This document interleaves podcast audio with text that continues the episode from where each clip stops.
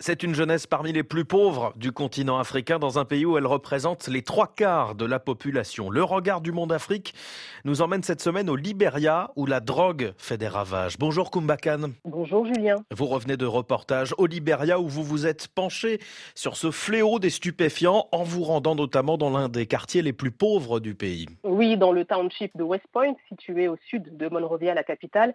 Ici, 80 000 habitants vivent dans des ruelles fangeuses à côté de montagnes de déchets en putréfaction. Les épidémies ont d'ailleurs plusieurs fois ravagé West Point et les stupéfiants s'ajoutent aujourd'hui à ces calamités. Alors j'ai rencontré ceux qui s'appellent entre eux les, ogos, ce sont des usagers de drogue qui se retrouvent dans des baraques en tôle.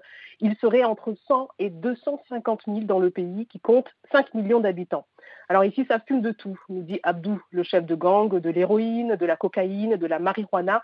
Mais lui s'inquiète surtout pour les petits, les enfants, qui sont de plus en plus addicts aux couches, qui est un mélange de cannabis et de produits chimiques apparu en 2018 au Sierra Leone voisin. La dose n'est pas chère, environ 100 dollars libériens, ce qui correspond à environ 50 centimes d'euros, et elle se répand à toute vitesse dans les 10 000 ghettos du Libéria. Vous écrivez que ces consommateurs portent en héritage l'histoire traumatique du Libéria. Oui, euh, celui des guerres civiles hein, qui ont ravagé le pays entre 1990 et 2003.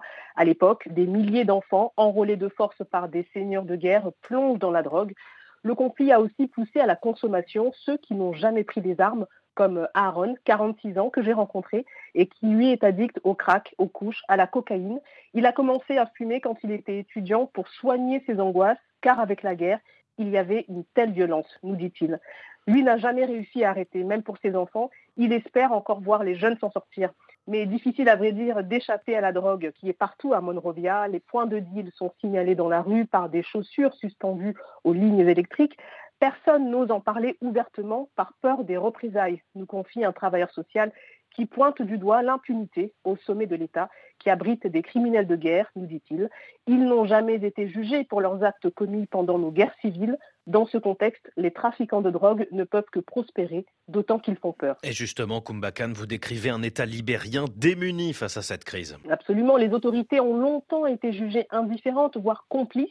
Difficile pour George Weah de faire oublier l'affaire dite des 100 millions. En octobre 2022, les autorités avaient saisi 520 kg de cocaïne. Les quatre suspects avaient été acquittés pendant leur procès avant de se volatiliser en attendant le verdict de la Cour suprême. Alors George Weah, le président sortant, veut aujourd'hui montrer qu'il s'attaque au problème.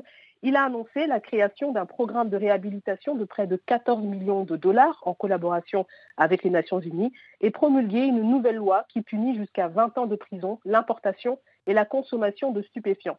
Mais reste le volet sanitaire. L'addiction est très mal soignée dans le pays. En Sierra Leone, les usagers de drogue sont pris en charge en hôpital psychiatrique.